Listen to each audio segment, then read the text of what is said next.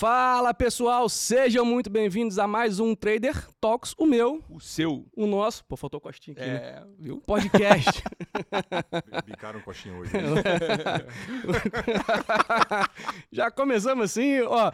Hoje não dá pra fazer mistério, vocês já escutaram o nosso, nosso convidado. Geralmente a gente faz um mistério, segura, mesmo que dá pra ver aqui pelo reflexo do vidro, mas, mas a gente faz esse mistério. E aí, Portilho, tudo bem? Tudo bem, pessoal? Um prazer estar aqui com essa porra tríade magnífica aqui, mesmo na ausência do coxinha. Vambora. Seria um quarteto magnífico, né? Aí a gente substituiu por E aí, trouxemos Bruno quem? Henriques. Bruno Henriques ou Bruno Lima, né? Cara, Bruno tem Lima va- tem Ações. vários, vários, no- vários nomes. Vários? Vários, sobrenomes. Tem vários sobrenomes, cara. Aí a gente vai de acordo com, Tá né, com o pedido Hoje, hoje eu vou devagar aqui, vou ser bem sério aqui, porque meu chefe tá aqui na mesa, então, né, vamos ficar aqui sério. Não, cara, esse Olá, de- tudo pô, bem? Esse negócio de... esse negócio de... esse negócio de- Não, brincadeiras à parte, pessoal. Bom, Portilho, primeiro, obrigado é, por aceitar o convite. E, cara, acho que assim, a sua carreira, é que eu já sei, é, que vocês não sabem, mas assim, eu conheço, eu, eu já admiro o Portilho há tempo. A carreira do Portilho, assim, se a gente for ficar aqui, acho que vai dar umas três horas de, de- só dele explicando o início da carreira dele. Então, Portilho, por favor, seja o mais breve possível, resumo o máximo que der dentro dessa história gigantesca de bom. mercado. Resuma Chamou, grandeza. chamou. Resuma a Você grandeza. Sentiu, né? E o É. sentido ele tá falando, Né? porra, a gente tá velho. É, tem muita coisa, né? Quantos anos de Mas, mercado, Portini? Cara, Que ele se lembra? esse ano, 30. esse ano, 30 anos. Eu entrei no antigo Bancatu em 93 Aí, como viu? estagiário. Ué. Entendeu? Então, assim, a carreira começou nisso aí, entrei meio que por um acaso no mercado financeiro. Naquela época, na verdade, só tinha emprego, ou se era médico, advogado, ou então se ao mercado financeiro. Então, foi isso que aconteceu.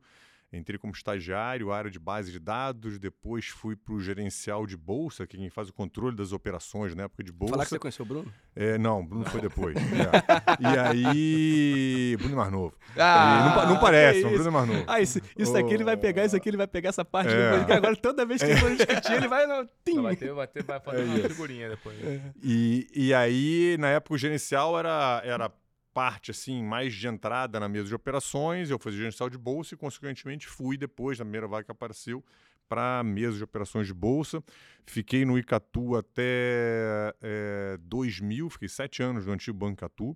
É, na época era um dos principais bancos de investimento do mercado financeiro. O pessoal brinca que era o IGP, né, Icatu, é, Garantia e Pactual, eram os, sim, talvez os, os que foram os precursores desse mercado de bancos de investimento da década de 90 no Brasil, onde cresceu bastante o mercado aqui. É, e saí em 2000, e em 2000 eu fiquei um tempinho é, com o meu grande amigo Eduardo Coutinho, que na época era um dos sócios da Ativa Corretora, a gente tentou fazer um negócio lá, e logo depois fui pro, aqui pro, vim aqui para o Pactual, na época Banco Pactual, é, lá no Rio ainda, e para, na época, é, ajudar é, um antigo sócio do banco, Manuel Herman, a montar a área de opções de Bovespa. Foi uma época ali que. É... A história de mercado é foda, né? Já, tinham, já tinham quebrado, a Telebrás tinha sido quebrada, privatização nas várias é, telcos regionais. E, e Telebrás era meio que aquela proxy de risco Brasil. Tinha um índice e tinha Muito a Telebrás, e você né? negociava, era muito concentrado, É. você negociava muita opção, você negociava de, de Telebrás. Uhum. E aí, quando você teve essa quebra, começou a ter aquela coisa de commodities, perdendo telecomunicação, voltando commodities, mas você não tinha proxy de risco Brasil para opção, para instrumentos de opcionalidade. Você tinha um índice, que era BMF, índice Bovespa, e aí a gente criou, o, o, o pessoal, os bancos, junto com a Bolsa, criaram um contrato de opções de índice Bovespa, e, e a minha função eu fui lá para ajudar a fomentar esse mercado, fazer market making de opção de Bovespa. É, e aí fiz isso durante aí um, um bom tempo, tá? Começamos a fazer a primeira parte de mercado de, de Bovespa, depois a gente passou a fazer single stocks, que são as opções das, das ações individuais. É, começamos a fazer muito produto estruturado na época. É, quando foi ali um pouquinho depois, eu vi a oportunidade de fazer também essa parte para opção de dólar.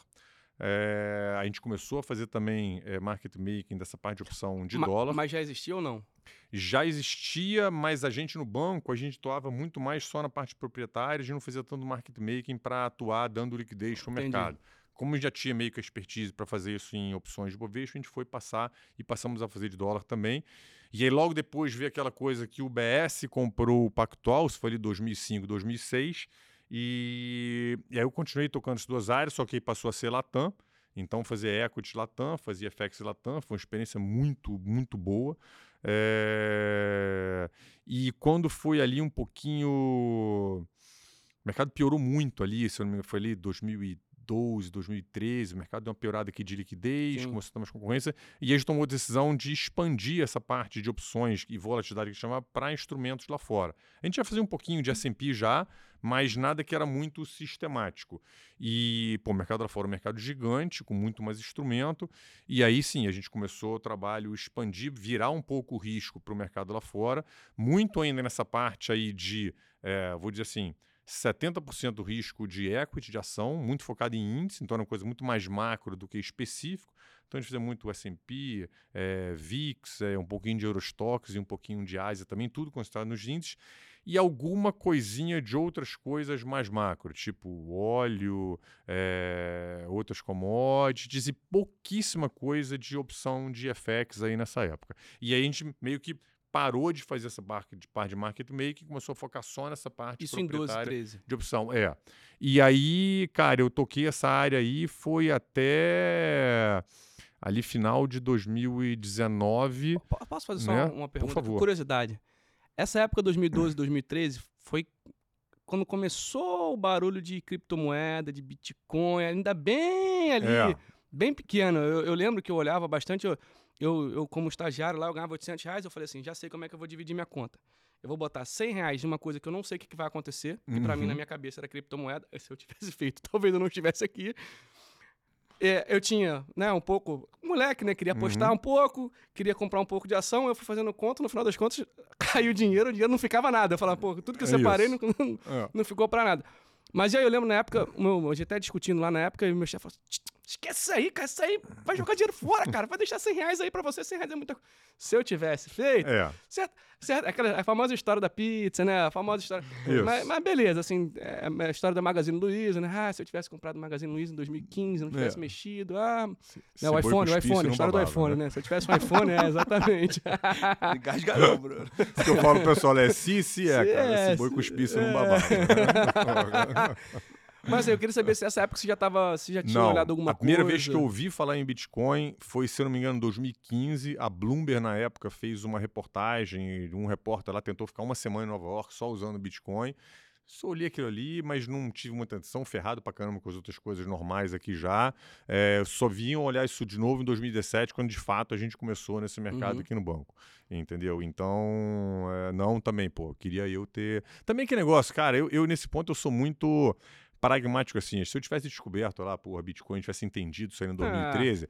eu ia comprar 100 dólares, e isso ia ter batido 200, e, porra, bati, com o negócio, é, é, levou, tchau, tchau é, vai tchau, embora, entendeu? Então, essa assim, conversa é muito boa, né? é, quando você está ali no dia a dia da mesa de operação, é, acho que o cara tem que ter um distanciamento muito grande, uma convicção muito grande para esse cara. Vou comprar um negócio a 100, um negócio para 200, 100, 400. Ah, não, não vou, com, não vou vender porque isso aí vai valer 100 mil. Eu, eu, assim, eu não fico chateado porque esse dinheiro eu não ia ganhar, entendeu? É, eu até acho que tem uma vez de um, de um trader, o cara falando assim, ele falou, pô, é, eu não entro em nada pequeno, porque é. se eu perco dinheiro, eu finjo que não ligo.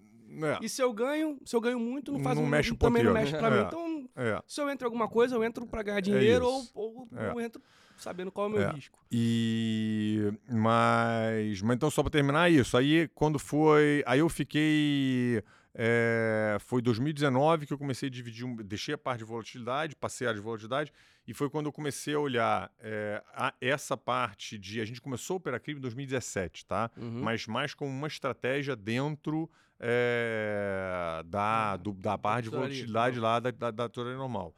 Quando foi ali é, meio 2019 em diante, que por outras questões aqui, que porra, depois a gente em detalhes se for o caso, eu acabei me dedicando ao projeto da Exame, tá? E em paralelo ao projeto de cripto.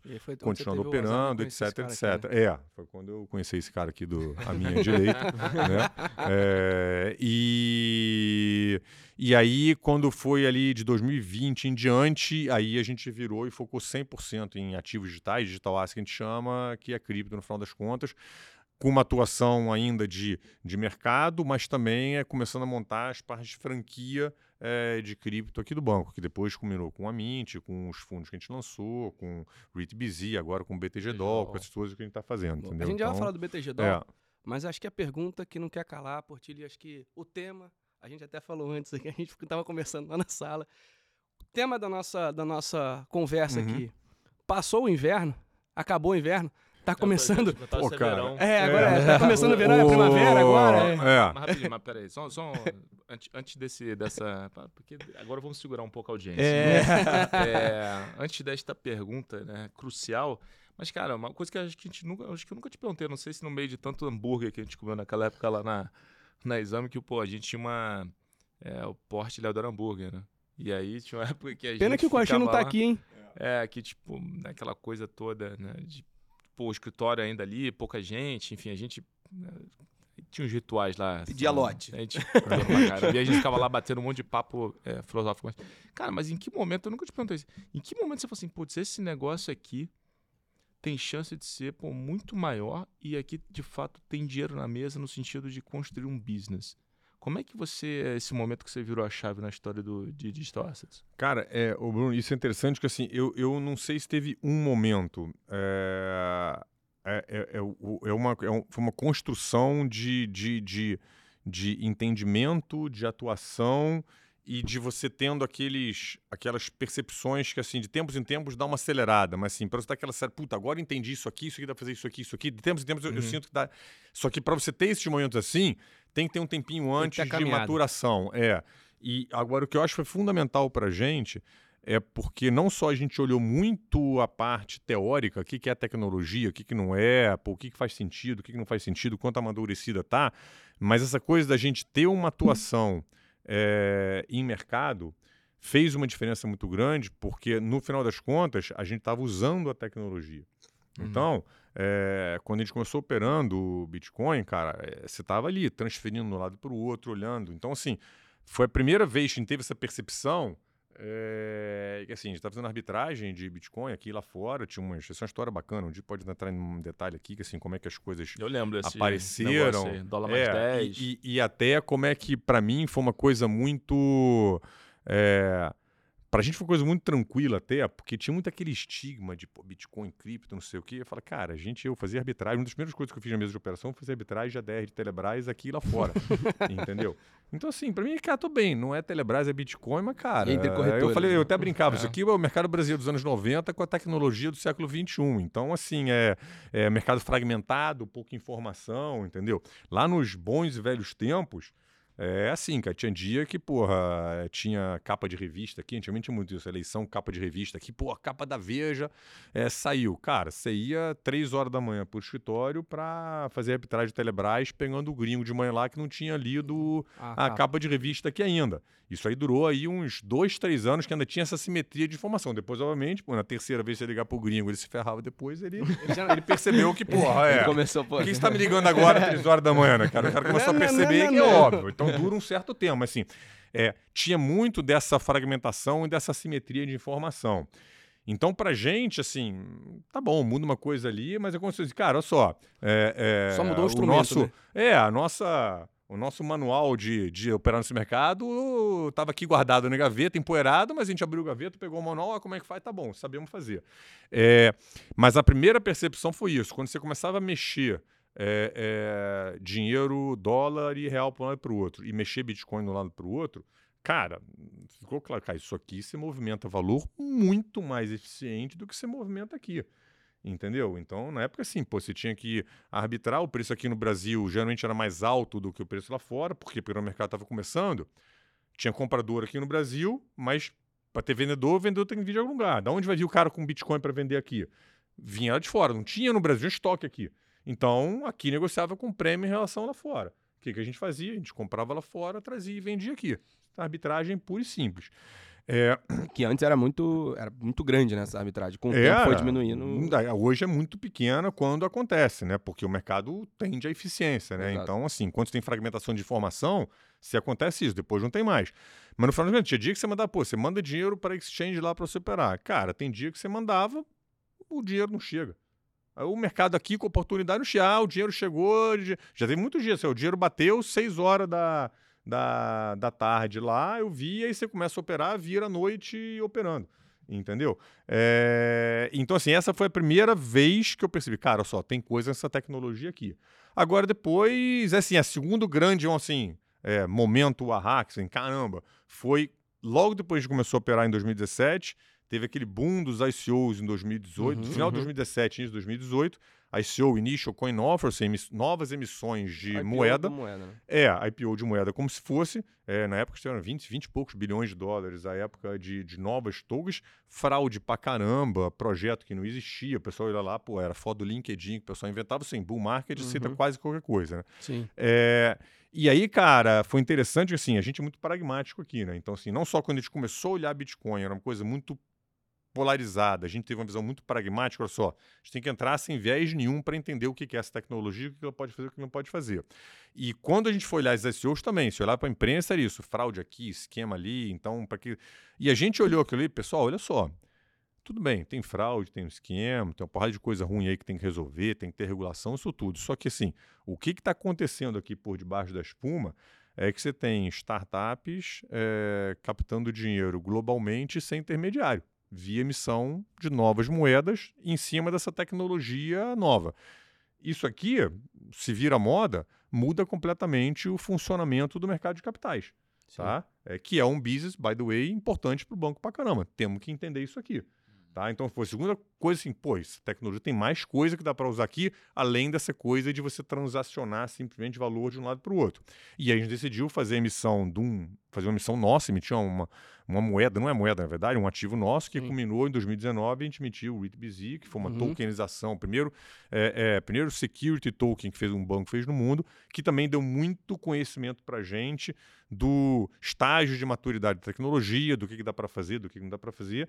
E aí a gente começou a ter cada vez mais que assim, é, é, um, é, um, é uma sequência de, de aprendizados e, e atuações. Porque assim, quando você está na parte teórica e na parte prática, você acelera muito o teu processo de aprendizado. E mesmo agora, com o BTGDOL, é mais um desses momentos de, de, de aprendizado. Você Tá. quer explicar o que é BTG Doll? Porque assim, a gente, a gente fala do antes de BTG chegar lá, Doll eu todo dia que na sala. Até é bacana falar da, tipo assim, a Mint é, é um veio também, né, do projeto, vim, a gente, né, você veio com, com, com toda a parte digital asset, mas depois Uhum. veio, né, a própria Mint como uma Uhum. exchange, né, de, de, de cripto, mas da onde surgiu essa ideia? Olhando lá fora, você falou, putz, acho tem uma oportunidade aqui, posso oferecer pro, pro pessoal no Brasil, Uhum. já tinham várias outras corretoras por aqui, e, e depois você chegou pro B- BTG Doll, né, então se puder falar um pouquinho É. sobre. O, o- a Mint começou depois que a gente fez a emissão do RITBZ, que a Uhum. gente viu, cara, realmente, eh, a gente usou a tecnologia aqui eh, e a gente conseguiu. eh, fizemos uma emissão pequena e distribuindo para clientes internacionais de uma forma muito mais eficiente do que a gente faz hoje no mercado normal. E mais, quando a gente pagou o retorno, dividendos dessa desse eh, produto, cara, é muito mais eficiente você pagar do que você tem um processo hoje. Então a nossa primeira percepção foi, cara, a gente tem que ter uma plataforma onde a gente possa fazer tokenização em escala. Tokenização o que, que é, cara? Nada mais do que você representar um ativo financeiro através de um token criptográfico que roda e você é transacionado em cima de uma rede de blockchain, de uma rede cripto, tá? É, Então, ó, temos que fazer isso. E foi assim que começou o projeto que depois virou a Mint. É, pouquinho, andando um pouquinho no projeto, ficou claro para a gente que, olha, grande parte dos produtos que a gente faz são valores imobiliários e para a gente conseguir fazer isso em escala, a gente tem que ter uma evolução da regulação de emissão e distribuição de securities, de valor imobiliário, é, para ela se adaptar à tecnologia e para a gente, de fato, conseguir trazer os benefícios e ganhos de eficiência da tecnologia para o mercado, para o cliente final. Hoje não consegue fazer isso ainda. Acho que a CVM está fazendo um trabalho muito bom via Sandbox de evoluir isso aqui, a regulação para se adaptar à tecnologia. Mas aí ficou claro, cara, olha só, isso aqui não vai ser uma coisa que a gente vai conseguir fazer em seis meses. É, e isso foi mais ou menos junto é, daquela retomada saindo do inverno Uhum. cripto lá, ali, início de 2020, por aí que o mercado começou a melhorar, de que é, a tecnologia tinha sim uma, um potencial via tokenização, de você usar a tecnologia para isso, mas também você tinha uma nova classe de ativo que surgiu com essa tecnologia. Que classe de ativo é essa? São é, esses tokens que permitem que essas redes funcionem de forma descentralizada. Para você ter uma rede que você consegue transacionar valor, registro, propriedade de forma descentralizada, você tem que ter um token nativo dessa rede para você ter não só é, o pagamento de benefícios a quem faz essa rede funcionar, mas para você manter a governança dessa rede. Então, assim, você hoje não tem uma rede descentralizada sem você ter um token que faça esse papel de governança e ou benefício. E isso é uma classe de ativo nova. Tá? É... E talvez assim, você vê uma das. É, é, quanto tempo não tem uma classe de ativo nova, né? Assim, é, é o equity, ou dívida, uma Exato. coisa híbrida. Então, assim, de fato, foi a pressão de tem uma classe de ativo nova aí. Então, assim, tokenização é uma das utilizações dessa tecnologia. A gente tem que ter uma plataforma que permita que a gente é, ofereça para os nossos clientes, com todos os padrões de segurança, governança, tecnologia, processos operacionais, acesso a esse mercado para os nossos clientes, que na nossa visão, o que você tinha de mercado ainda não tinha esses padrões que a gente tem como instituição financeira de 40 anos de idade. A barra da indústria financeira é muito mais alta. Sim. Né? Então, inclusive, sim, é muito mais alta porque assim, já tem aí é, algumas centenas de anos de é, erros e acertos, tá? Assim, ninguém nasce com o negócio pronto. Você sim, vai fazendo, sim, vai acertando, vai dando problema, vai criando regulação, com isso você vai evoluindo, tá? É, é, e eu falo muito isso porque o pessoal olha muito o mercado de cripto, principalmente nos últimos 12 meses, que fizeram muita cagada. é, mas sim, a, a, gente tem que olhar para trás que assim, é, é, um processo. A maioria das coisas que aconteceram com cripto nos últimos 12 meses não tem nada a ver com cripto. Sim, tem a ver com funcionamento gestão. de mercado, tem a ver com comportamento humano, e é isso aí eu brinco, o pessoal exagerou um pouquinho, né? O pessoal fez Passou em 12 ponto, né? meses né? todos os erros que o mercado financeiro demorou 11, 100 anos para resolver. O pessoal Vamos fez tudo em um esse ano. mercado aqui. É, então, olha lá, excesso de alavancagem, porra, é, gestão de, mais gestão de risco, é, governança, compliance, é, fraude, tudo o pessoal, então assim... Mas é o que acontece quando você tem uma tecnologia pô, digital, global, pouco regulado, com a escala que tem. Tá? Mas, mas tem um ponto importante nisso. Acho que o mercado, de, de, certa forma, toda vez que a gente tem algum crash desse, tem alguma situação é, mais caótica nesse sentido, o mercado ele, ele, ele ganha uma, um, um crescimento é, um posterior ali, um grau de maturidade bem maior, né? A gente já viu isso, por exemplo, com, inclusive no setor financeiro. Você pega a história Sempre. assim, você vê. E, e, eu acho que esse também foi, um, foi um, uma, até uma mudança, talvez no, uhum talvez a gente não enxergue isso agora, mas assim, a minha perspectiva é, é essa de que, por exemplo, a nossa entrada, a entrada da Mint, com a, a credibilidade do banco, uhum. ela traga exatamente esse conforto para o cliente que, pô, o cara às vezes tinha, talvez nessa outra corretora que é. quebrou alguma coisa e hoje ele fala assim, não, beleza. Cara, eu tenho muito mais credibilidade num banco do uhum. tamanho do BTG do que né? Total. Talvez numa, numa outra corretora local aqui, entendeu? Total. Acho que esse, esse, é, um, esse é um ponto e, importante. Isso né? é ótimo, assim, esse processo já aconteceu diversas vezes, não só com tecnologia, mas em mercado. É, próprio estouro da bolha da internet lá Sim, em 2000, da .com, foi isso, entendeu? Assim, é, 95% das empresas de startups de internet na época quebraram. A ação da Amazon caiu 95%. É, em contrapartida, todas as empresas que hoje fazem parte da nossa vida, a grande maioria, Amazon, Facebook, é, Google, eBay, PayPal, todas elas é, ou surgiram ou foram as que sobreviveram a esse período é, ruim de mercado. Então, assim, isso dá uma limpada no mercado. É um processo Sim. meio darwiniano, você limpa o mercado e, cara, quem tem é, fôlego, resiliência e modelos de negócio que consigam, de fato, resolver problemas e trazer soluções no mercado, esses caras é, prosperam e geralmente saem do outro lado muito mais fortes do que entraram. Então, se, de novo, é um processo que tem nada a ver com cripto, já aconteceu diversas Sim. vezes no passado e acontece de novo. E aí, só para complementar essa parte, para não se alongar muito, é muito importante agora especificamente de cripto, foi importante nessa parte da internet também, mas assim, é você separar o que é mercado e o que é tecnologia em algum momento, o preço de mercado ele tem que ter alguma relação com o desenvolvimento da tecnologia. Afinal de contas, isso aqui é está investindo numa coisa que potencialmente é uma nova tecnologia. Não é diferente de uma ação tem que ter alguma correlação com o fundamento. Só que é, o mercado tem seus comportamentos próprios com ciclos macro é, que impactam o micro, tá? É, então, assim, os últimos 12 meses foram talvez os piores é, é, 12 meses que o mercado cripto já atravessou, vamos dizer, na era moderna, de 2017 para cá. É, quando você olha a parte de tecnologia, deve ter sido os 12 meses de maior avanço na tecnologia que a gente viu. E você vê isso por várias métricas, tá? Pô, dois upgrades na segunda principal rede, que é a, a, a Ethereum, que talvez seja a grande rede que está sendo se consolidando como uma infraestrutura para essa tecnologia fazer outras ações. Você vai olhar número de desenvolvedores novos, número de projetos sendo deployados no GitHub, é, número de evoluções, novas leis. Então, assim, é, acontece uma desconexão. Em algum momento, você vai ter que falar, tá bom, o que, que essa tecnologia está trazendo de fato de solução e de resolução de problemas reais que a sociedade, que a economia tem?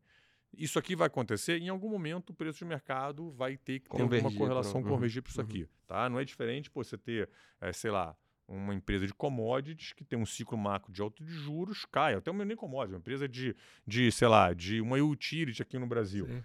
Cara, tá bom, o cara subiu o juro lá, mas o cara que continua usando fio, continua indo no banheiro, não sei o quê, mas você sabe que é, acontece. E aí que estão oportunidades boas, né? É você identificar essa, essa mudança, o que, que o ciclo provoca, o que, que é macro, o que, que é micro, você pô, tem oportunidade aqui que não tem. A gente acabou de ver isso, assim, de novo, pegando sete ações do S&P que basicamente explicam Que carrega na 99% Exato. da É. performance do É S&P isso. no, no ano. E foi É uma discussão ali do... Então, né, o- a expectativa de mercado de juros, né, de corte de juros no segundo semestre, que tudo bem, agora por wipeout, mas enfim, tá claro, beleza. né? o- assim, e suposto, aconteceu agora, lá É. fora de novo. é, total. E assim, eu, eu sempre dou uma baixada de bola nessas coisas, tento ser mais pragmático. Pessoal, só, isso aqui já aconteceu parecido, é, não tem a ver com cripto. Vamos olhar, assim, só para o pessoal às vezes fica meio deslumbrado. Assim, É, tem, tem a questão da euforia e a questão do, do, do desespero, né? A gente vê isso claramente ali Sempre vai de ter. comportamento de mercado, independente do mercado que seja. É, mas, assim, um ponto até que, que, que me chama a atenção, Portilho, é, por exemplo, quando a gente olha para trás ali, a gente, por exemplo, teve é, a febre da NFT, Uhum. né? Todo mundo, pô, todo mundo fazia qualquer coisa, Uhum. NFT valia, pô, fazia... É. Pena- Valores pena- surreais. Pena que eu não tive, pena que eu não sei nem desenhar. Se eu soubesse desenhar, eu tinha feito um macaquinho ou um Uhum. boneco de, Ou uma de casa, palito, né? é, uma casa, qualquer coisa pra ganhar um dinheiro. Mas, é, e aí, assim, eu, eu- eu, óbvio, tô longe de ser um especialista como você, o próprio Costinha, que hoje não tá aqui, mas é, a gente fica vendo um pouco de fora e, e, por exemplo, você falou do Ethereum. Uhum. É, eu, eu, eu acho que assim, as coisas estão evoluindo num sentido, e aí você me corrige se eu estiver errado, de que daqui a pouco, não só ahn, a tecnologia. Eu acho que assim, a gente não vai ter mais só cripto. Eu acho que, na verdade, a bolsa ela vai convergir no sentido de, de- da tecnologia usada Uhum. ser a mesma tecnologia usada pela, pela, pela, pelas criptos Uhum. numa rede ou outra, né? Uhum. O, o que a gente tem na nossa visão aqui, do nosso entendimento até hoje, isso aqui, é, é exatamente nessa linha. Assim, é, a tecnologia de cripto, vamos falar assim, é, é, vai ser. é, os, vão ser assim, os novos trilhos da indústria financeira para começar. É, e isso é interessante porque é, um dos problemas que tem em cripto hoje é porque a narrativa é muito míope. Como isso começou é, com Bitcoin. E qual é a ideia original do Bitcoin? É você ter um- uma moeda digital com as mesmas características da moeda física, mas que seja livre de governos e de bancos. Ou seja, uma coisa com um viés mais libertário Uhum, ou mais anarquista. Uhum. E o problema é que, assim, que pro tal do Satoshi ter inventado essa moeda, para ele conseguir trazer essa moeda para a realidade, ele teve que juntar uma porrada de tecnologias que já existiam e criar um- todo um sistema que permitisse que essa moeda pudesse ser existir na prática. Então, só algumas coisas. Para isso ele criou. Ele não criou, tá? Mas sim, foi o que consolidou o tal do Hum. blockchain, que nada mais é do que uma base de dados distribuída. Ele criou essa rede peer-to-peer, pessoa a pessoa, descentralizada, que também não foi invenção dele, já existia, mas ele conseguiu fazer o amálgama disso tudo. Então, assim, a, a, e isso assim eu falo, o pessoal mais maximalista de Bitcoin, pô, me dá porrada pra caramba, tá? Não tem problema. Assim, Bitcoin tem a tese dele, tá? Você vai olhar os austríacos aí, cara, tem aquela coisa, o Uhum. dinheiro não tem que ser estatal, tá bom, é uma tese, ok, tá lá. Só que é, a grande inovação dessa história toda não é o Bitcoin, é essa rede que ele construiu, tá? Porque é essa rede que permite você transacionar com muito mais eficiência, com muito mais é, eficiência qualquer coisa que é valor, registro, identidade, propriedade. Então, assim, é, a moeda Talvez seja apenas a primeira aplicação dessa tecnologia. Da mesma forma que pô, o e-mail foi o primeiro killer app da internet, tá? Foi que todo mundo queria ter um e-mail, porque, porque era muito melhor do que mandar uma carta. É, e você não imaginava que, porra, o que, que ia acontecer com a tecnologia depois. A mesma coisa para mim tem a ver com cripto. Tá? A inovação está na rede que foi construída para você poder ter essa moeda é, é, que começou com Bitcoin. Só que, por que, que a narrativa é míope? Porque as pessoas não continuam, em grande parte, fixadas é, nisso aqui. Muitos reguladores são fixados aqui. Graças a Deus, no Brasil, não. Os reguladores têm a visão da tecnologia, tanto o CVM quanto o Banco Central. Mas olha o que está acontecendo nos Estados Unidos agora, o pessoal está fixado. Cara, não, cara. A moeda é uma tese, é a primeira aplicação, agora deixa ela lá. Essa tecnologia aqui dá para você trazer uma eficiência absurda. Ah, mas por que você tipo, acho que assim, a gente mexe com isso aqui, eu sei. Sim. Entendeu? Então, assim, em tese, você. E, e, mais, aí que vem o tal do Ethereum, que trouxe programabilidade para essa rede, tá? Contrato inteligente. Então, assim, é um ganho de eficiência é, absurdo. Então, de novo, a narrativa é, é, muito míope nesse sentido. Então, nos meus trabalhos que eu falo sempre, pessoal, olha só, isso aqui é uma tese, mas esquece isso aqui. Olha isso aqui. Então, essa é a nossa visão. É, é essa tecnologia como nova infraestrutura da indústria financeira, onde você vai poder emitir e transacionar qualquer produto em tese financeiro. Tá? Então, de ação até uma debenture, até um produto estruturado, até, sei lá, a criatividade infinita. Aí. Daria uhum. para usar essa tecnologia em outra coisa? Assim, essa, essa é uma, essa Dá, é uma das coisas NFT que... é um exemplo disso. Sim, tá? arte. Tudo, NFT é mais amplo que arte. Arte é uma aplicação do, NFT, NFT, que fez a coisa Sim. bombar. Entenda o NFT como uma propriedade, um certificado de propriedade digital. Entendeu? E, e eu vou te dar um exemplo, por que, que a gente tem muita convicção nisso. É, o nosso mundo já é muito digital. Tá? É, os instrumentos financeiros nossos já são digitais. É, o nosso arcabouço regulatório e muito nosso arcabouço de infraestrutura ainda é o mesmo que foi desenvolvido para instrumentos analógicos. Uhum. Tá? É, a, a, tecnologia de cripto, eu brinco assim, a gente tem um carro que é, é digital, mas o chassi é analógico cripto, a tecnologia de cripto é o chassi digital para esse carro que já é digital. Uhum. Tá? A gente ainda tem processos na indústria financeira que foram criados e na regulação que a atuação era um pedaço de papel. Tua debênture era um pedaço de papel com um ticketzinho que você destacava, ia na empresa, dava o teu cupom, daí o nome é cupom, e você recebia o dinheiro também em papel, que eram os juros daquela debênture aqui. Então, tudo, questão de pô, escriturador, depositário central, todos os processos que tinham isso aqui, isso a tecnologia, ela não tira as funções, mas ela muda como as coisas são feitas. Uhum. E você precisa ter uma adaptação e uma evolução, não só da infraestrutura, mas também da regulação para permitir que você traga o benefício da tecnologia disso aqui. Então, assim, essa é meio que, que a nossa visão. Agora, por exemplo, você tem aplicações disso fora da indústria financeira. A indústria financeira é mais óbvia. NFT, por exemplo, eu vou te dar um exemplo muito mundano. Inclusive, teve um projeto no, no Lift Challenge do Banco Central agora em relação uhum. a isso. O teu DPVAT do teu carro pode ser um NFT. É isso que eu te perguntar. Porque o, teu certi... o teu, a tua escritura coisas... do teu apartamento é, pode ser um NFT. Você já comprou um apartamento na vida? Você vê pô, a burocracia Sim. que é, a quantidade de intermediário, quantidade de dinheiro que você paga para fazer isso aqui. Carro, mesma coisa. Simplesmente assim, você tem um contrato inteligente, onde você, olha, eu, você vendeu o carro para mim. Tua propriedade do carro é um NFT. Você depositou isso no contrato inteligente via essa rede. Eu, qual é o preço? E você botou o preço que eu, que eu acordei é esse aqui. Eu vou te pagar com BTG Doll, por exemplo, que é outra aplicação clara. Eu transfiro isso aqui para cá. O contrato inteligente bateu. Tá ok? Tá ok? Beleza. Provou isso aqui veio para mim, isso aqui foi para você, você recebeu o teu pagamento sem risco, sem intermediário, digital, automático e verificável. Isso eu te falo, a tecnologia está pronta para fazer Sim. isso hoje. Tá? Só que você precisa ter uma evolução do arcabouço, das partes que atuam nesse processo. E isso a gente pode ter N outros exemplos da nossa vida do dia a dia que já é digital, mas ainda está presa em muitas coisas nessa marra analógica que foi como as coisas são. É, é, é tempo, tá, cara? Então, assim, é, não, não, é, não é, é se, é quando. Tá? E, de novo, a gente tem muita convicção nisso por usar e por. Pô, isso aqui é muito melhor do que isso aqui. Então, assim, em algum momento isso aqui vai, vai virar. O próprio BTGDOL, cara, é um exemplo disso. Sim, o BTGDOL é uma tokenização, é uma tokenização de uma moeda, o dólar, tá? onde é muito mais fácil você comprar isso aqui do que você usar os outros instrumentos que tem no mercado.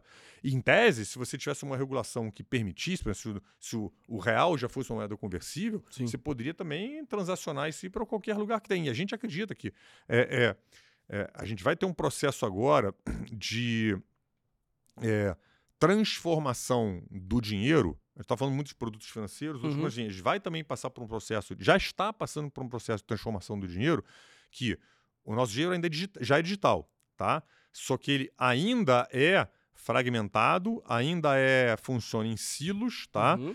É, quando esse dinheiro vier para a rede, é, aí sim esse dinheiro você vai conseguir transitar esse dinheiro da mesma forma que você transita é, informação pela internet. E isso aí hoje vai acontecer via as CBDCs, são as moedas digitais dos bancos centrais, vai acontecer via os depósitos tokenizados e vai acontecer via as stablecoins. Essas três são três é, primos da mesma família que é esse dinheiro em rede. Animal. Tá? E isso, é assim, é você ter uma, um- uma diminuição de fricção, uma melhoria de transparência e um ganho de eficiência absurdo pelo que a gente faz hoje.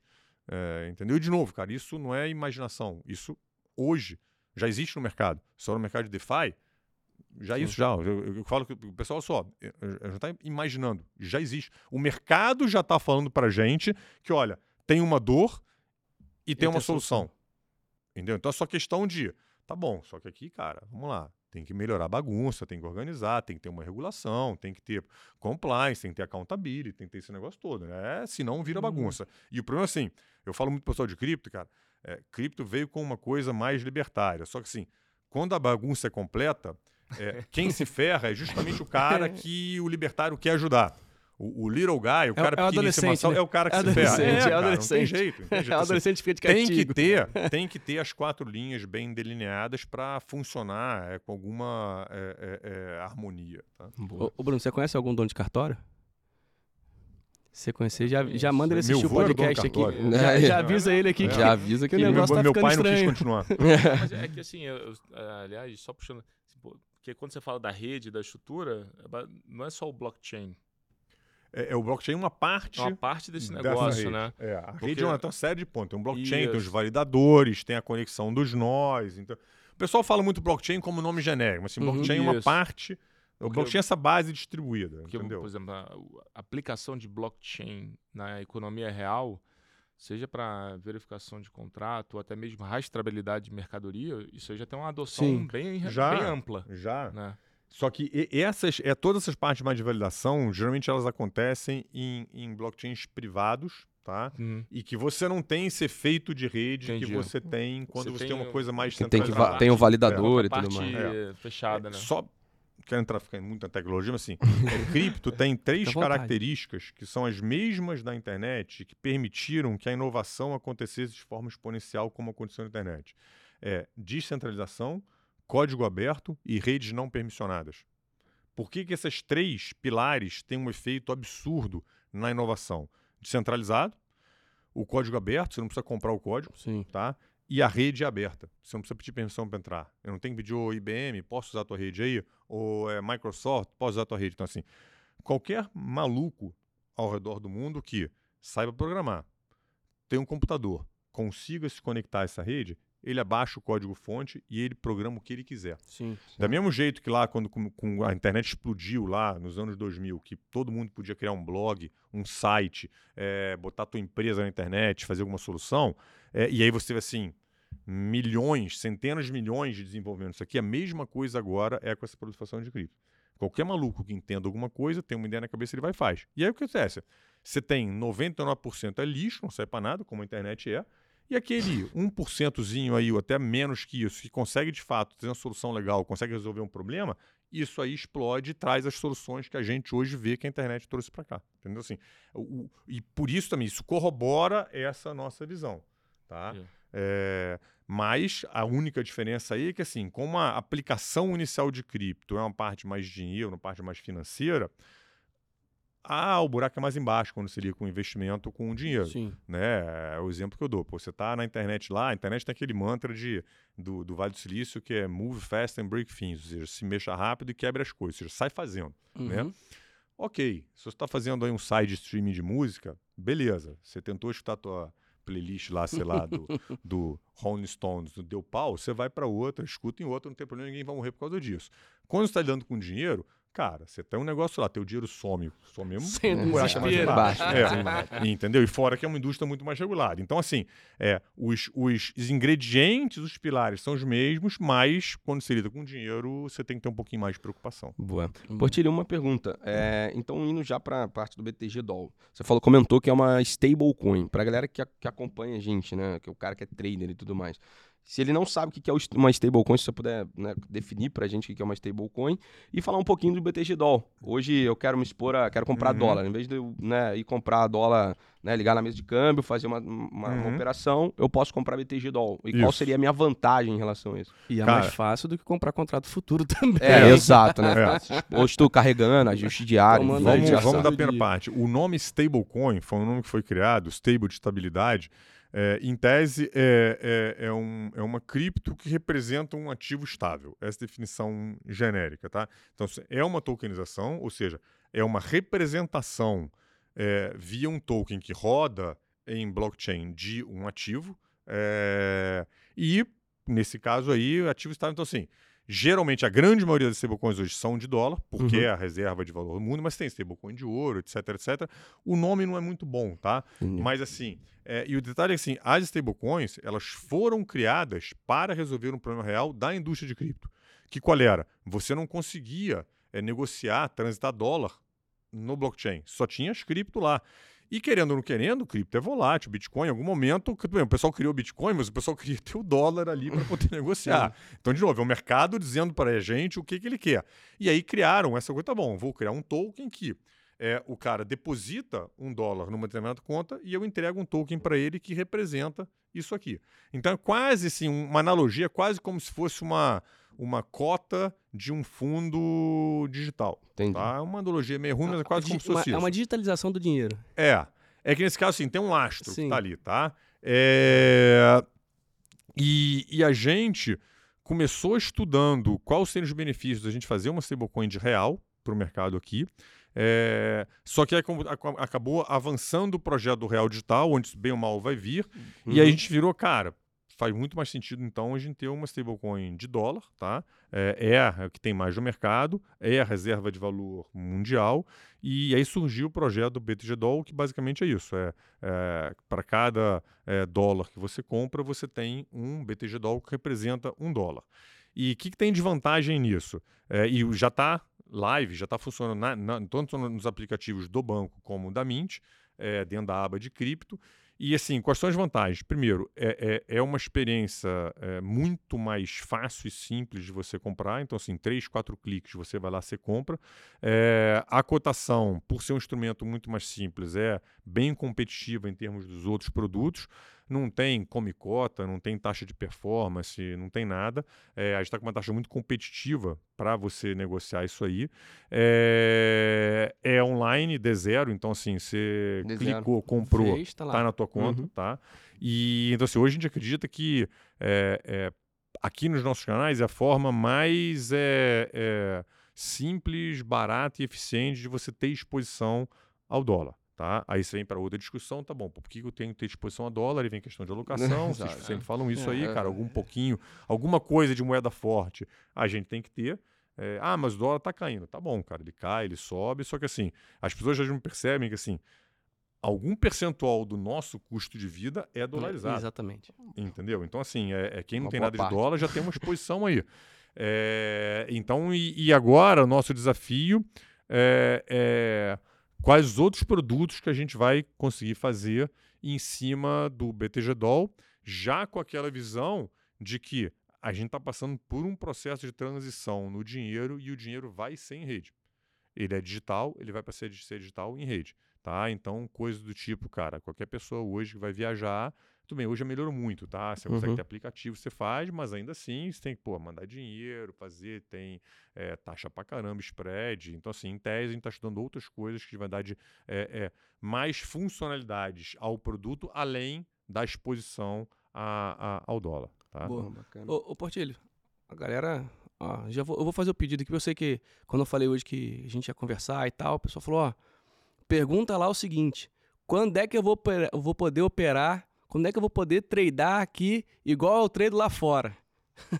Cara, vou te falar, tá, tá- tá no forno. Tá no Eu Vou forno? falar que é, Oh, é, é- é, pra Vieram- meses. pe- me pediram pra perguntar pro Portilho quando é que vai ter opção de Não, Bitcoin. calma aí, É, galera. anda. é, é, É, é, é- Galera gosta. É para meses, meses mesmo. A gente já está trabalhando bom. bastante nisso e a gente trouxe uma experiência hoje é, muito simples para quem quer ter alguma alocação em cripto. A tá? gente Então, teve essa jogo, conversa lá É, atrás, muito né? fácil, muito eficiente. Então agora o próximo passo é trazer a experiência de trading para isso, tá? Então assim, tá, tá no forno, tá andando. Pra você Tá. que tá Vem ansioso. aí, você não? nervosinho, querendo, pentelhando lá todo dia. Cadê? Quando vai fazer? Calma, já tá aqui. O cara falou, o homem falou, tá vindo. Calma, eita, quase que eu derrubo a é tanta felicidade. Bom, E Portilho, opção, quem sabe? futuro. Mais pra... o cara já quer, o cara já tá Calma, aqui, calma. já tá Ah, o adiantado. pessoal já quer comprar um pozinho de Bitcoin pra... Cara, vol- de Bitcoin estava mais baixa do que de Amazon. Esses Aí, ó. É, Olha. Então, é, Fa- como é que o mercado muda? Ô, ô, Portilho, agora, é, beleza, falamos de, pô, de tudo, de, de Bitcoin, de cripto e tal. Tá na hora de... Agora eu vou te fazer essa pergunta, porque essa pergunta, com É, certeza... voltando, né? Voltando, né? Voltando... Tá, né? Voltando. Voltando agora que o Bruno, pô, já seguramos toda a audiência até agora no final. É, Acabou o inverno cripto, pode? Já tá na, já tá na Estamos hora entrando de... no verão. Estamos na primavera, Hum, primavera, ah, né? primavera, um É, inverno, market. verão. O foda é que eu sou o pior cara para responder essas perguntas. assim, porra, eu, eu, eu odeio essas, essas manchetes. Assim, é. O pessoal tem que, tem que ter um É, para um- poder, assim, um cara, apelativo é, ali, né? Se colocasse o- se colocasse o ZD aqui, ele. É. Não, o ZD ele é, fica né? três horas aqui Pois é, gente. O, o... Assim, se for ver por, por mercado, já saiu. O mercado esse ano subiu pra caramba. Tudo bem, tudo correlacionado. Ativos de risco todos subiram. O cripto não foi diferente, tá? É, é, o que a gente está vendo acontecer na tecnologia, principalmente no ambiente do Ethereum, como eu falei, cara, tem muita coisa bacana sendo desenvolvida. É, a tecnologia está maturando, está se consolidando, tem aplicações práticas. É, agora, você tem muita incerteza regulatória ainda, essas ações da SEC lá. É, qual é a visão que eu tenho?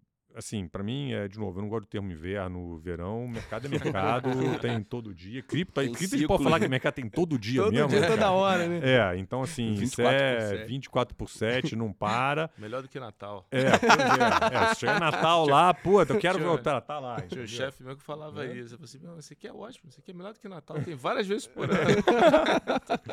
E o. Mas assim, é, eu acho que a gente tem. a- alguns tem que separar o joio do trigo, tá? É, tem algumas, algumas criptos que a gente acredita que tem estão em, em, é, em preços, você compara não só a níveis históricos, mas até pelo que está sendo construído, que já valem alguma alocação, tá? Agora, as pessoas não podem esquecer é, por que, que elas estão investindo eh, nessa tecnologia e como que elas têm que investir nessa tecnologia.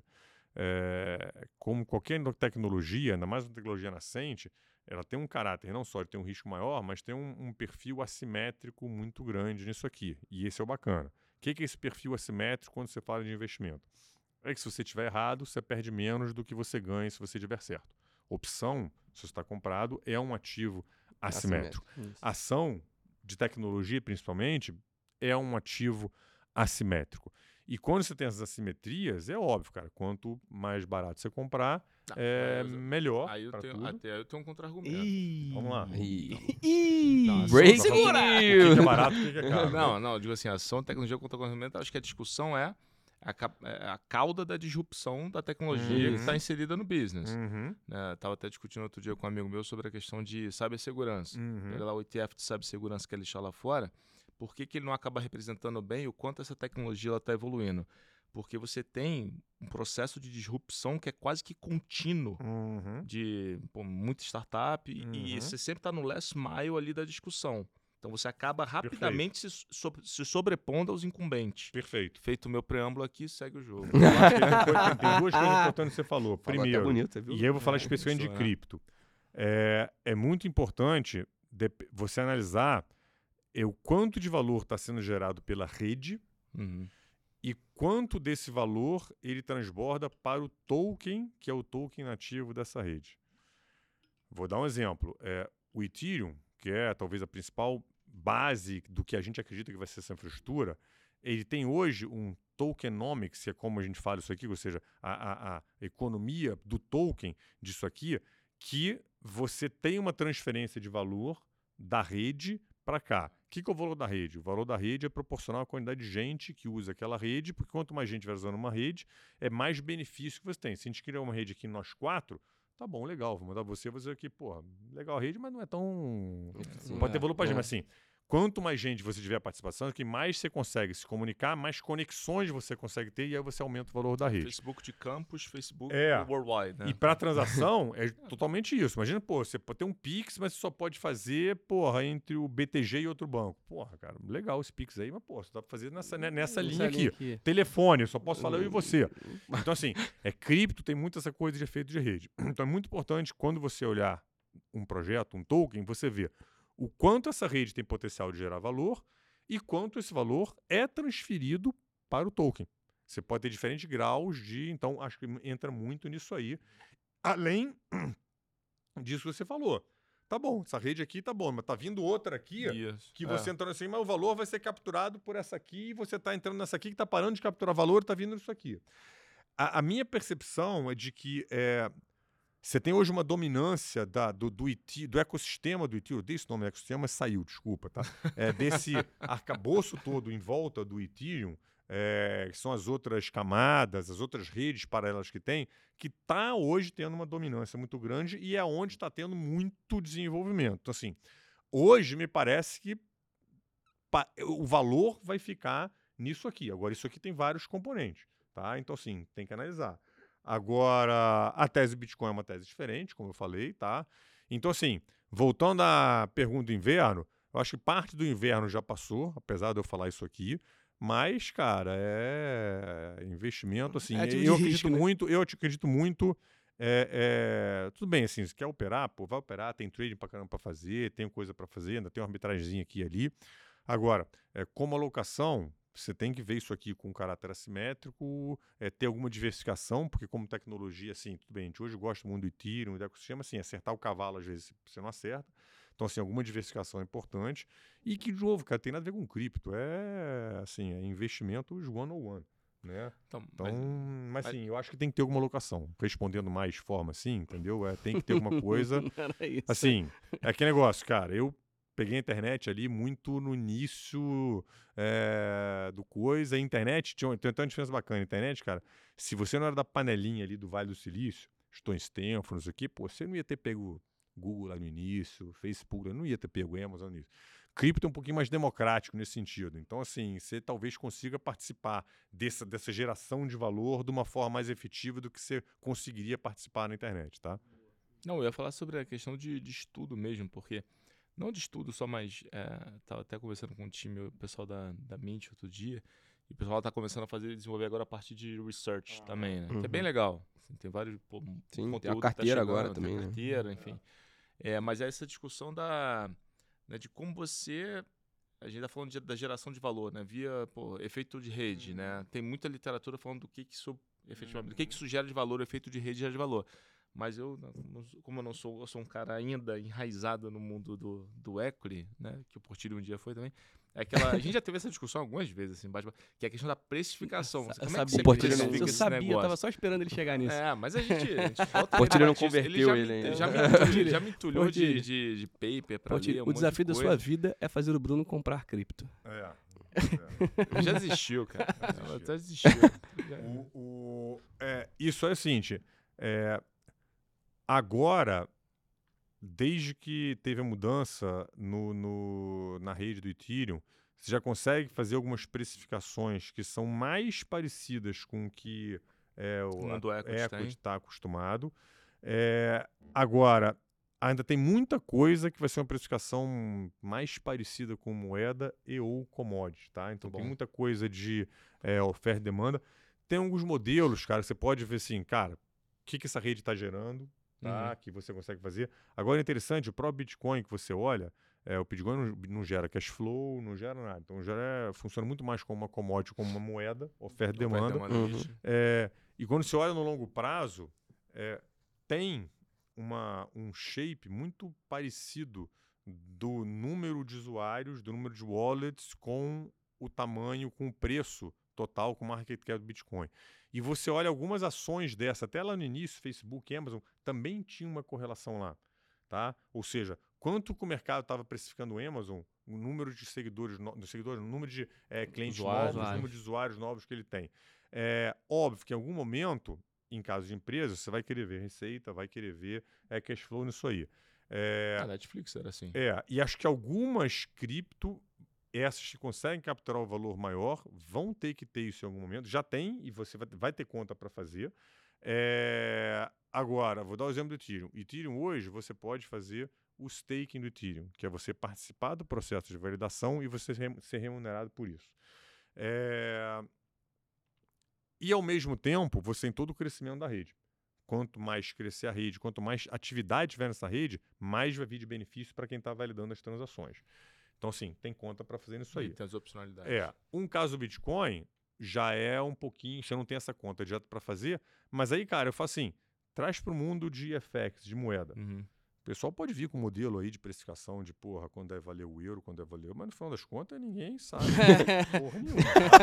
É, não- Isso, isso é bom, né? Porque, É. porque vem aquele negócio, não. É. Segundo meu modelo. É, É segundo- isso. modelo. O dólar três meses atrás tá 5,20, Segura agora não tá tá aqui 4,80. entre, Ah, não, entre porque a 2 e 7, né? O de médio e longo prazo relativa é tá bom, entendeu? O pessoal briga no mercado. Todos os mercados você explica depois do acontecido. No mercado de moeda nem depois você explica, entendeu? Por quê? Porque é muito fluxo. Agora É eu vou fazer, eu, Não, eu vou fazer uma é analogia ponto. com o É, mercado de moeda, tá? cara. Eu vou vou fazer, reduzir, vamos criar um modelo aqui. É, imagina que hoje a gente tem uma, é, que o Brasil é uma rede. Você tem uma rede Brasil aqui, tá? Uma rede fechada. 220 Tá? milhões de usuários. É. aí, pá. E aí é o seguinte, para você é, usar essa rede, para você participar dessa rede, você tem que comprar a moeda dessa rede para você poder transacionar, tá? Então, assim, pô, se tem um gringo aqui que quer participar da rede Brasil, ele quer fazer negócio no Brasil, ele tem que vir trocar a moeda dele pela Pela moeda dessa rede do Brasil, que é o real. Então, tá bom. Se essa rede está crescendo, se essa rede tem uma dinâmica, se essa rede tem negócio para fazer, você provavelmente vai ter mais gente querendo participar dessa rede. Consequentemente, você vai ter mais gente querendo trocar outras moedas pela moeda que faz essa rede funcionar, que é o real. É exatamente o que acontece com uma cripto. Se a rede está funcionando e tem mais gente querendo usar aquela rede ali, que, que você tem que fazer? Olha, eu tenho que trocar alguma outra coisa aqui pelo token nativo da rede que me permite usar essa. Por que me permite? Se você quer rodar um contrato interage no Ethereum, você paga para a rede em Ethereum. Então eu tenho que trocar alguma outra coisa em Ethereum. Se tiver muita gente querendo usar essa rede, você vai ter muita gente trocando algumas outras coisas Isso é pela moeda dessa rede. Demanda, não, Oferta e não. demanda, one on one, Nítido. Puro e simples. Então, assim, respondendo a tua pergunta, Justo. é muito nisso aí. Justíssimo. Pronto. ó, Saímos aqui, inclusive, agora com uma Inclusive, o Bruno disse que amanhã ele já vai comprar, vai Tá? Nunca vi ninguém falando isso no mercado, tá? Mas é porque é, É, não é aí. normal as pessoas tentarem fazer essas analogias e tentarem trazer, cara, o nosso conhecimento Ah, do mercado. De novo, mas mais uma vez a narrativa poluída. Quando você vem querendo romper completamente com o passado, e geralmente movimentos novos de tecnologia tem essa tendência, né? Você tende a não aprender com o passado para tentar entender o que está acontecendo aqui, né? Então isso é uma, assim, você deixa muita coisa para trás se você É, tiver essa e, cabeça. e até pra quem tá começando, assim, é- é, eu falo porque eu já eu tenho amigos que estão em certos níveis e, e- e é sempre assim, né? O cara que tá começando, ele, como é um negócio que tem muita nomenclatura própria, é muito Uhum. parecido com o que a gente faz aqui no mercado. Quando você tá começando, você, você começa a ler um monte de coisa e fala assim, cara, o que que tá acontecendo aqui? Que que é isso?" E aí você começa a falar assim, "Né, isso aqui não é pra mim, não dá, é muito difícil. É. Então, você precisa de uma linguagem mais fácil, você precisa de alguma coisa que te dê ali um- uma base para que você chegue naquele negócio e você não se sinta burro o suficiente para não conseguir avançar naquela Ah. barreira, né? Mas isso é Então- tudo, cara. Assim, É, vale é para o que você faz. Sim, não, né? sim, sim, sim. É E, e, e como é uma tecnologia nova, digamos É. assim, por exemplo, eu falo isso um pouco de análise técnica. Quando eu comecei lá atrás, só tinha literatura em inglês. Uhum, E aí, pra você comprar um livro em inglês, meu primeiro livro foi do John Murphy. uhum. Eu era estagiário e eu, eu gastei 220 dólares para trazer ele. Ele custava, 100, ele custava 100 dólares e eu gastei 120 só de frete da Amazon para trazer ele para o Brasil. Então, assim, era muito difícil você, você conseguir conteúdos aqui. Aí tinha o livro do Flávio Lemos também, que é até Uhum. pô, nosso amigo hoje. Mas, assim, é, é um pouco disso. Eu acho que o material ele acabou ao longo do tempo. E eu lembro que eu lá em 2013, 2012, quando estava começando a olhar esse negócio de, de Bitcoin, de cripto e tudo mais, eu falava, eu, achava uns sites, algumas coisas, tudo sempre em inglês, não tinha Uhum. nada em português. E, assim, eu meio que desisti exatamente por isso. Porque eu falei, ah, cara, meu chefe pô, mexendo meu saco do lado, eu Ah. não sabia o que, que eu ia fazer. Eu falei, ah, eu gastava o dinheiro todo em bebida, né? Faculdade, né? Aquela ideia. Mas, assim, cara, é, é... acho muito bacana essa analogia que você fez, porque traz de uma forma um pouco mais simples o que, que é e por que, que tá subindo, por que, que tá caindo, como é que funciona. E, e é isso, Portilho. E estudar você tem que estudar tu sempre, tá, cara? É, tá falando aqui de mercado, mas, cara, se hoje, sei lá, inventa uma coisa maluca lá, eu for começar a jogar, pô, golfe. Pô, nunca joguei. Cara, vai ter uma nomenclatura própria, vai ter um Isso, jargão é isso. próprio, vai ter um equipamento próprio, você vai ter que. Sabe o que é entender, pior? cara. Quanto mais você Não estuda, jeito. mais burro você, você acha que você, que você é. Porque eu olho e falo assim, cara, não tô estudando, já isso É, aqui mas tudo, é- eu não sei é- disso. é, conhecimento ele é, compõe com o tempo igual os juros, cara. É isso, então, é isso. é, eu vou falar aqui o que eu falo ao meu filho. São as duas coisas do meu filho, para meus filhos, né? Assim, primeiro é se vira e a segunda dorme todo dia menos burro que você acordou. faz isso, faz isso durante 20 anos, cara. Você vai Tá bem. Vai tá pra bem pra caramba, né? É simples. Portilho, vai lá. O Coxinha não tá aqui. Ah, ele puxou. vou fazer uma pergunta que ele, Ele deixou ele a provavelmente Não, ele, ele to- toda vez ele faz. É. Existe um, algum livro pra gente entender um pouco mais sobre Bitcoin, sobre a rede, sobre, né, enfim, blockchain? Você recomenda algum ou Tem alguma uma coisa lá fora? Mint aí, E eu vou, e eu vou, eu vou, eu vou além disso. Além do, do curso Uhum. que você vai falar, que eu sei. Qual livro que o Portilho, fora cripto, esquece cripto, Uhum. Qual livro que você indicaria pra quem quiser começar em finanças ou qualquer livro que você acha que você. Exato. sobre vida que você acha que vale a pena ler. Vamos lá, cara. Essa pergunta é complexa que tem muita coisa. É... Coloca uma série A Netflix. primeira, assim, é, tem muito material para entender sobre cripto, desde o básico até o mais avançado, é, no aplicativo da Mint, no site da Mint, nas, na rede da Mint. É, a gente lançou o curso agora, o Bitcoin Experts, que pô, tá super bacana, com o Osório, com o ZD. É, ZD, para quem não sabe, é de 02, tá? É, ZD tá de e férias, né? tá de férias, Tá de foda. férias. É, eu vi, tá lá, tá, Tá na. Itália, tá na Itália. essa porra agora, férias. O- e, e- então, vê se pode, quando você entrou no mercado, um ano, férias na Itália, se fosse o meu chefe. O que acontecia então. comigo lá na época, porra, né? Mas enfim, vamos lá, o mundo mudou, vamos com tudo, né? O... Mas, então, assim, tá muito bacana. É, é engraçado, cripto, cara, tem alguns livros que eu acho bacanas, mas eu não tive nenhum, assim, mais técnico que talvez igual tenha em mercado. Em mercado, talvez eu tenha passado mais livros técnicos e eu gosto muito de ler livro que me dê o contexto da coisa. É, Agora que, sim, tem que pegar os white papers das moedas para ler. Uhum. Tem muito material bom é, no YouTube também, tem que fazer a, a- a O filtro, filtragem, mas tem filtragem. muita coisa bacana. É, eu gosto de um livro é, que é sobre os, os, os Winklevoss, lá, os gêmeos, foram os caras que brigaram com o né? Facebook, que Sim. depois entraram em cripto lá no início, ficaram bilionários com isso. E é o mesmo cara que escreveu aquele livro que virou o filme A Rede, que fala sobre. Porque, por que que eu gosto? Porque ele meio que contando a história deles, ele conta a história do desenvolvimento da indústria. Pelo menos a primeira parte. Então você consegue entender da onde vê essa coisa mais libertária, etc, etc, tá? É, de mercado, cara, é, é- pô, tem uns livros que eu gosto muito, que foram os livros que eu li. São todos livros bem antigos, que eu li quando eu comecei, que é desde, por do... Saíram de moda esses livros, né, tá? Mas desde o Liar's Poker, que é o, o- um livrinho pequenininho, do é, contando a história da Salomon Brothers, que é legal pra caramba. Tem o, aquele, o, o Reminiscências de um operador de bolsa, É, que esse, também é esse, outro acho que clássico. é sucesso em tudo quanto é, É, lugar. sucesso que assim, é, é, é, É, a- é pequeno e é bom. Cara, esse, esse aí é, vai... é- é história de investimento, Isso. a- aplicava lá em 29, E aplica, aplica até hoje. o- os erros são os mesmos, É os acertos É muito são os louco. Daqui a 50 anos mesmos. E, e, e, pô, anedótico, cara, quando eu era back, eu lembro que a galera, que eu levava o relatório à noite pra Ah. entregar lá no back, a galera estava com esse livro. Foi a primeira vez que eu vi na vida, É. se eu tinha 23 anos, xerocado. É isso, porque não tem. Era um porque não tem. calhamaço É, é xerocado. isso, E o pessoal indo pra sala discutir. discutir. É isso. Não, esse livro, o- assim, cara. livro. É, Isso era a galera da, é da, sensacional, da, assim. da prop do banco lá E- em 2003. Para você entender um pouquinho essa coisa da evolução do dinheiro, tem o livro do, do Niall Ferguson, que é The Ascent of Money, que é espetacular.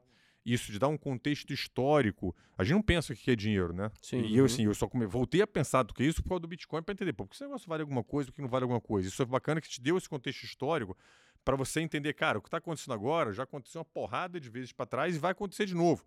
É, então, assim. É, que mais? Outro livro antigo de mercado, mas que é muito bacana também, era sucesso, era o, é o Market Wizard, nem sei se tem ainda, tem, tem, tem. vários. Não, a gente inclusive E tem uma série do Market é, Wizards, hein? Tem entrevistas com traders, então eu lembro pô, quando eu li a entrevista com o Paul Tudor Jones, putz, cara, isso aqui na época, porra, Ele- legal ele pra já, cacete. Ele já se adiantou aqui. Eu, vou, eu, vou- É. eu tô pra gravar um vídeo exatamente sobre ele. É. Inclusive tem um documentário procura dele. no YouTube, cara, tem um Documentário documentário, porra, Nossa, bom demais. raiz demais, Bom raiz demais, bom demais, bom demais. Raiz demais. Tô até pegar isso de novo. Pô, É... Pô, faz tempo que eu não vi. Aí vai dar Já- Cara, é bom já- demais. Tá É. um portilho lá no É isso lá, ga- pra galera aqui? Oi? Já botou a galera aqui pra assistir, a galera da Mint? O- Não. Aí. que botar, tem que botar, é. tem que botar. Pois é. O... É, a gente tem, tem um problema e uma, e uma oportunidade da geração atual, que é a geração atual lê muito pouco. O brasileiro já lê muito pouco, e a geração agora, que é muito mais imediatista, 140 caracteres, ela lê muito pouco. Então isso é ruim. Que eu falo bem assim, é quem não lê é obrigado a acreditar no que os outros dizem. Isso. Né? E agora mesmo tem uma puta oportunidade, porque quem lê que vai se aprofundar, ah, quem se aprofundar vai ter uma vantagem competitiva Gigante. absurda. Então, meu amigo, você está escutando isso aqui e teus amigos todos não leem muito, seja você o cara que lê que você vai mesmo atropelar. Né? Então, Cara, isso é, isso é muito louco, porque eu falo pro pessoal assim, pessoal, principalmente nesse mundo de análise técnica, o pessoal fala muito assim, ah, pô, eu fiz um curso, então, o curso é legal, óbvio, o É. curso, ele, o curso ele, ele te ajuda a começar a entender as coisas, às vezes você conversando Uhum. com alguém, alguém te explicando ah, na boca da, pessoa, Uhum. sai, mas de uma forma mais simples pra você, mas é aquele negócio que você falou, né, e a gente vê muito isso aqui na análise técnica, ah, eu inventei esse indicador, ah, eu fiz, eu falo assim, cara, como é que eu... Eu fico pensando assim, porque, pô, análise técnica tem pelo menos aí, a gente tá quase chegando às vai, bom tá 100 anos aqui Uhum. desde, o, desde o do, do, do Down, né? Mas assim, pô, até hoje ninguém parou pra pensar, não teve um matemático, um estatístico, um cara que parou ali pra olhar o gráfico e falou, cara, isso aqui, esse indicador assim, pô, foi o cara aqui de 25 anos, 24 É. anos que criou isso aqui, pô, é difícil. é, Não tô falando que é impossível, mas É. é difícil. é. E aí você- começa a pesquisar, você vê que é, são coisas que estavam lá fora, coisas que, tá- que não tá, talvez não tivessem aqui. O cara faz uma alteraçãozinha aqui, uma Uhum. alteração ali. E, e aí eu falo muito pro pessoal, falo, cara, beleza, você quer, você quer escutar, pô, João, Maria, sei lá, qualquer um, vai. Mas depois você vai comprar o Não, livro, Faz parte, é isso. compra o livro e É. lê. Porque Assim, aí não, não vê só o filme, né? o curso, é, exatamente, Lê o curso ele livro vai te dar a base pra você começar a entender o livro. É. Então, é, é, eu acho pô, bacana demais escutar isso de alguém que já É. tem essa, essa história no... É, o problema hoje é que dá pouco tempo para ler. Então, assim, mas é, a gente faz o que dá. Agora tem que botar em duas vezes, né? É isso. Bom, obrigado os dois, né? Obrigado Pô, Portilho. eu que agradeço, cara. Sempre um prazer bater o papo Pô, aqui. obrigado Bruno. É. Sempre Tinha. bom, sempre Eu bom. Agradeço. É, E o Jabá aqui, ó. Quem quiser É, entender tava mais. esperando, pô, tava É, esperando. primeiro, é, confiram lá a Mint, abram conta, confiram os conteúdos que a gente tá lá, tá muito bacana. Confiram o Cripto Expert. É, quem quiser por ter exposição a dólar, dá uma olhada, não só nos aplicativos do banco, mas também na Mint, no BTGDOL. É, eu falo muita coisa lá no meu Instagram, no arroba ANPortilho, então dá uma conferida lá. É, assim, a gente está fazendo um trabalho bacana aqui no banco como um todo, de muita Animal. produção de conteúdo. E no final das contas é uma coisa nova para a gente também, Dele. tá? A gente teve que, a gente teve que se, se transformar muito aqui no banco para fazer de trazer o conteúdo que a gente tem aqui para o mercado e é muito gratificante, tá? E, e YouTube tem? YouTube tem o da Mint, eu ainda não, porque é, falta tempo. Né? Assim, é, o o- da Mas Mint, vai lá, tá vai bom. no da Mint é. aí, pessoal, já Da tá Mint bom tem muita coisa bacana, exatamente, Boa. tá? Brunão, quer dar seu, seu recado final? Não, cara, só, só agradecer, porque eu já. A gente Já aproximou- comprou Bitcoin, cara? Cara, não. é eu, vou te, desafio. eu, eu vou te dar um pouquinho de Não. presente, cara. Já- Mas olha só. É, eu Vou acho te dar um vale Não. Ethereum. Isso, aí ele vai ficar Dá um feliz. vale Aí ele fala, nossa, tô Mas- ganhando dinheiro, aí vai comprar. Mas se te deixa, pra te deixar um pouco mais calmo, depois Compra pro Bento, Bruno. Depois desses quase, né, por quatro anos ali, eu já tive Ethereum, já dei uma estudada, mas já desinvesti também, tô, tô olhando de novo. Compra pro Bento, cara. Deixa pro. Bento, É, assim, ó. Joga lá. Trader, ele Em é algum trader. momento do tempo, mas não, mas Ethereum eu tô, esse eu estudo, eu tô estudando um pouco mais mesmo. É. Boa. Esse eu resolvi dar uma estudadinha depois dele Convenceu. me dar aqui uma um puxão de orelha. Boa. Boa. Quer falar seu pessoal- Instagram? Quer É, falar teu seu Instagram, qual é não? teu Instagram pra galera? Cara, eu não dei, na verdade, assim, eu tô, tô mais humilde nessa parte de geração de Não, conteúdo não, no mas daqui a Instagram, pouco né? você se Não solta, tô nem Bruno. perto do, do, do Portilho aqui. Daqui a pouco você É. se solta essa É arroba Bruno, Bruno Lima Acões. underscore, underscore, Ah, acões. É isso. Famoso seu, ações cedilha, sem cedilha. Boa. Bom, pra quem quiser me seguir é Otto G. Sparenberg. E também não esqueçam de deixar o like se você Ah. gostou, se inscrever no canal. Deixa e o comentário compartilhar aí, com seus deixa aí amigos que eu vou também. trazer o Portilho de novo, tá? Esse aqui, Exatamente. esse aqui ele só falou de cripto. Depois ele, no próximo, eu vou trazer ele pra contar as histórias. Histórias de da carreira operador. dele, que- É, que- rapaz. Cara, vocês não sabem, mas tem cada história maravilhosa. Vamos falar. E, É porque eu fazia borboleta de plim. e, e pra me seguir é o arroba lucas.m. Claro, e também, é claro, esque- não esqueçam de seguir o arroba BTG Pactual. E por hoje é só, né? Boa. Obrigado. Obrigadão, gente. Prazer. Abração todo mundo aí de casa. Um prazer. Boa. Boa. Falou, pessoal. Valeu, tchau, pessoal. tchau. tchau. tchau.